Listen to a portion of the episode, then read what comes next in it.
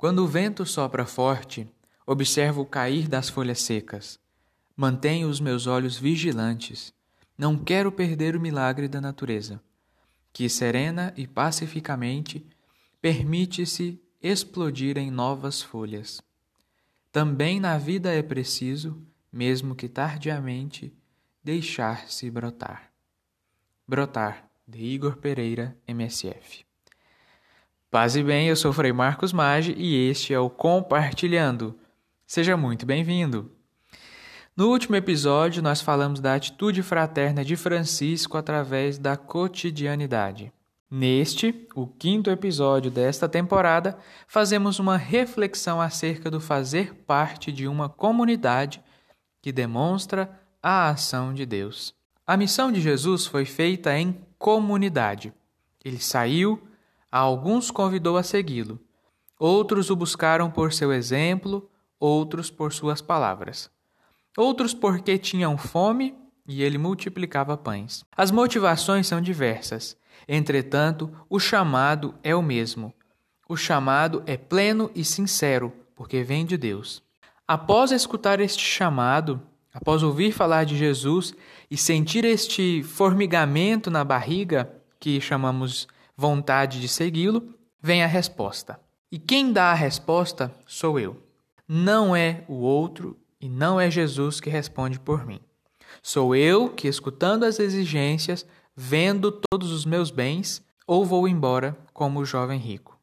Que continuo com a mesmice de minha vida, ou reparo os meus erros como Zaqueu. Que escuto, ninguém te condena, tampouco eu, e procuro trabalhar minha vida para que ela seja mais coerente ao Evangelho, como a adúltera, ou me levanto e vou embora. Ou pior, atiro em mim mesmo a pedra.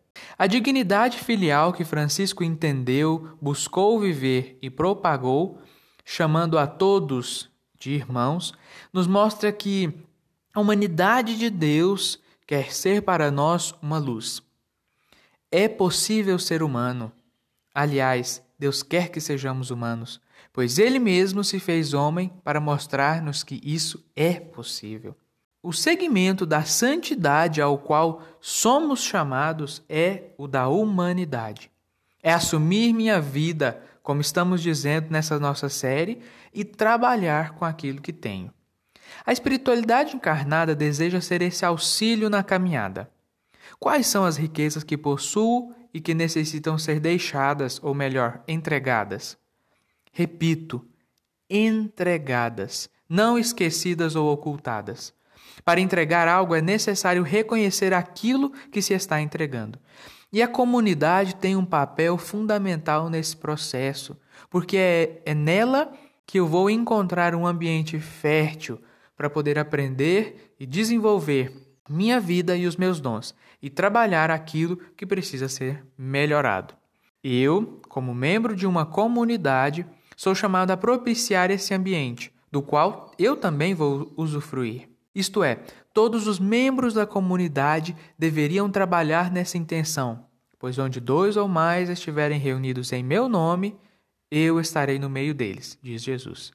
É uma responsabilidade mútua, na qual Deus faz um compromisso de estar presente e nós fazemos a nossa parte de estarmos disponíveis e, claro, agir.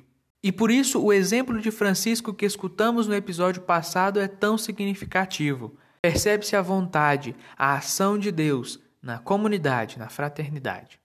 E o milagre está justamente nesse simples. Todos trabalham no mesmo trabalho, o de conformar a própria vida ao Evangelho.